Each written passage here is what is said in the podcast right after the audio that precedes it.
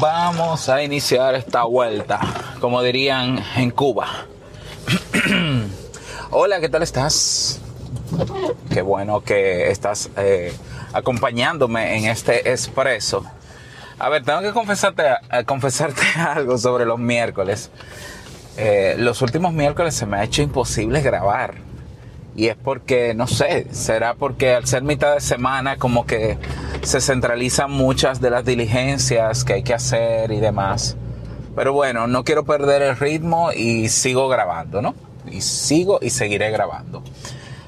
En este, en este corto, que no sé qué tan corto será porque hay mucho que analizar, pero voy a hacer, voy a intentar hacerlo breve el análisis, quizás quede incompleto. Ojalá pudiéramos reunirnos en Telegram, eh, los que puedan, ¿no? Coordinar un espacio para debatir sobre esto o hacer una especie de mesa redonda o debate, bueno, como sea. Ah, quiero hablarte sobre, digamos, la, la pregunta que me he hecho sobre si yo me equivoqué cuando hablé o me he equivocado cuando hablo de dar a los demás. Ayer estuve buscando episodios eh, anteriores, estoy haciendo, digamos, una, una reutilización de algunos de los contenidos que he hecho en audio para eh, ampliarlos como una publicación en texto para que pueda ser identificada por Google y asimismo Google pueda posicionarla en los primeros lugares cuando las personas busquen ese contenido. Eso se llama SEO, Search Engine Optimization. Entonces, eh, buscando, vi un título de hace unos meses atrás de un episodio que lo titulé Dar es la clave del éxito. Algo así, creo que es así. Eh, te lo voy a dejar, te voy a dejar el enlace en el grupo para que lo escuches. Y yo me acuerdo muy bien lo que decía, ¿no? Porque no suelo olvidarme de, de las cosas que digo. Decía que para ser exitoso primero hay que dar en vez de esperar. Y sí, me hizo mucho sentido, todavía de hecho, tengo que afirmar que me hace sentido.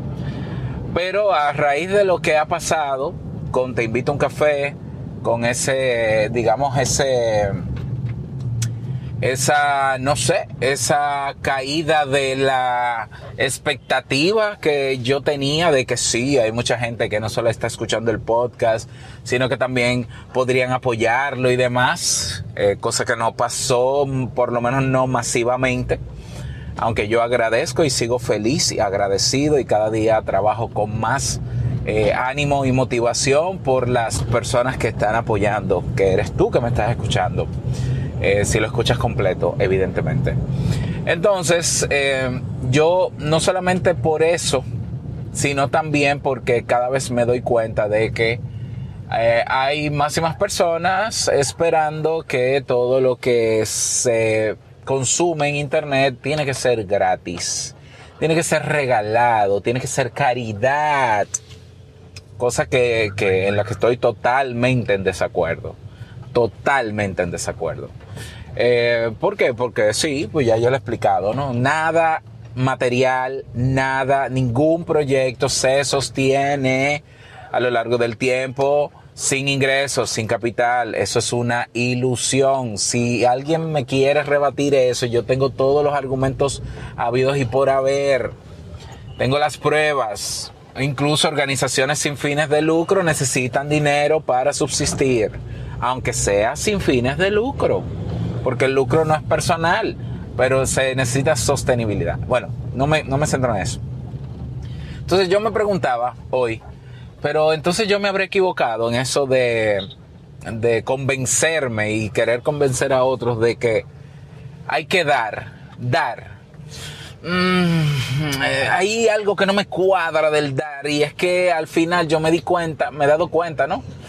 Que dar por dar no es clave del éxito.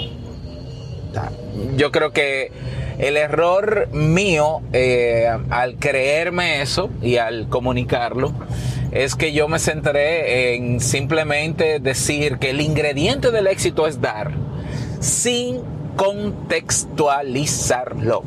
Y es un error que se comete con muchísimos términos, ¿no? Está la gente que dice que por solo visualizar el, eh, va a pasar grandes cosas, por pensar positivo. O sea, dar es importante, absolutamente importante. Pero tú no puedes dar sin un contexto. Y hay, yo creo que hay preguntas que hay que hacerse. Por ejemplo, eh, yo preguntaría, ahora que, que amplío mi perspectiva sobre el dar, me haría estas preguntas antes de decidir dar. ¿Qué voy a dar? ¿Quién necesita lo que yo voy a dar o lo que yo quiero dar? ¿Realmente las personas a las que yo voy a llegar necesitan eso que yo voy a dar? ¿Están esperando que alguien se lo dé? ¿Qué, qué utilidad va a tener eso para aquella persona a quien yo le quiero dar? Eh, ¿Qué más? ¿Cuál es el, el eh, o sea, eh, dónde lo voy a dar? ¿Dónde? ¿En qué espacios? ¿Cómo se comportan las personas en ese espacio donde yo quiero dar lo que doy? O sea, qué sé yo, me, surgirían más preguntas. Pero eso es, o sea, dar por dar no me parece eh, una, un buen mensaje, no me parece ni siquiera real que por el hecho de tú ser generoso, sin mirar a quién, sin mirar contexto, siempre, no creo, no creo que te lleve al éxito. Todo lo contrario, dar fuera de contexto puede ser un problema, piénsalo. O sea, darle algo a alguien que no te lo pidió y que no le interesa, trae como resultado que te ignoren, apatía, silencio. Y no sé, quizá eso pudo haber pasado con este podcast. Yo estaba dando por dar y eh, como no miraba a quién, como no me importaba qué, como no me importaba, o, y cuando digo no me importaba, no es que lo estoy desmeritando, sino que no presté atención a si había gente que de verdad lo necesitaba. Yo me enfoqué en dar, en dar, en dar, en dar, en dar, en dar, en dar. Bueno, y en la respuesta de muchos, al parecer, confirma que no les interesaba. Por ejemplo, estoy, estoy simplemente eh, eh, haciendo una hipótesis.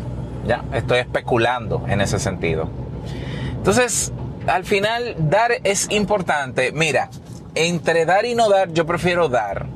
Pero yo prefiero dar a quien lo necesite dentro de un contexto, dentro de una realidad y dentro de mi realidad también y mis posibilidades. Fíjate que entonces estoy, ahora lo que estoy haciendo es limitando el dar, pero no limitando cerrándolo, sino eh, poniendo unos parámetros es como la gente que le gusta regalar a otros, te pongo la metáfora rápidamente, personas que le gustan regalar a otros, pero cuando le vas a regalar, eh, no le pregunta qué necesita, sino que regala.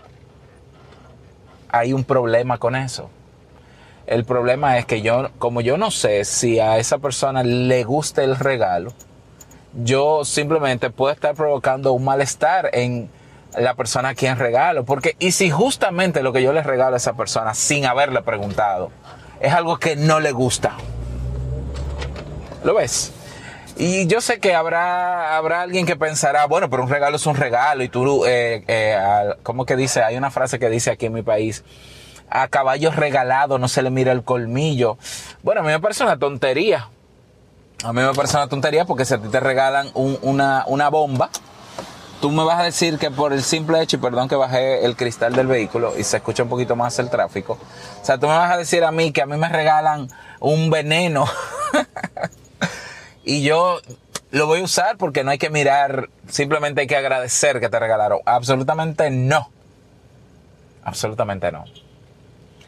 Entonces, eh, en conclusión, yo sí pienso que la actitud de generosidad debe primar por delante de el no ser generoso, pero dentro de un contexto. Y entonces la pregunta sería, entonces, ¿cómo yo sé si estoy en contexto?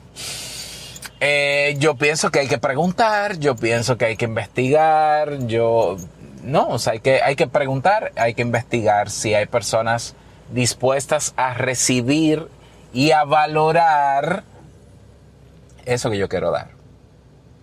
Porque si no, estamos, por un lado, o perdiendo tiempo, perdiendo esfuerzo, generando una falsa expectativa, una falsa ilusión de éxito.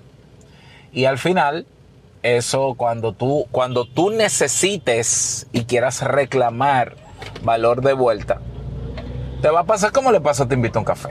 Que pocos, y no porque sean pocos es malo, pero, mm, pero en función de 3.000 descargas, pocos sí lo perciben y qué bueno y lo agradezco y siempre le estaré agradecido, evidentemente.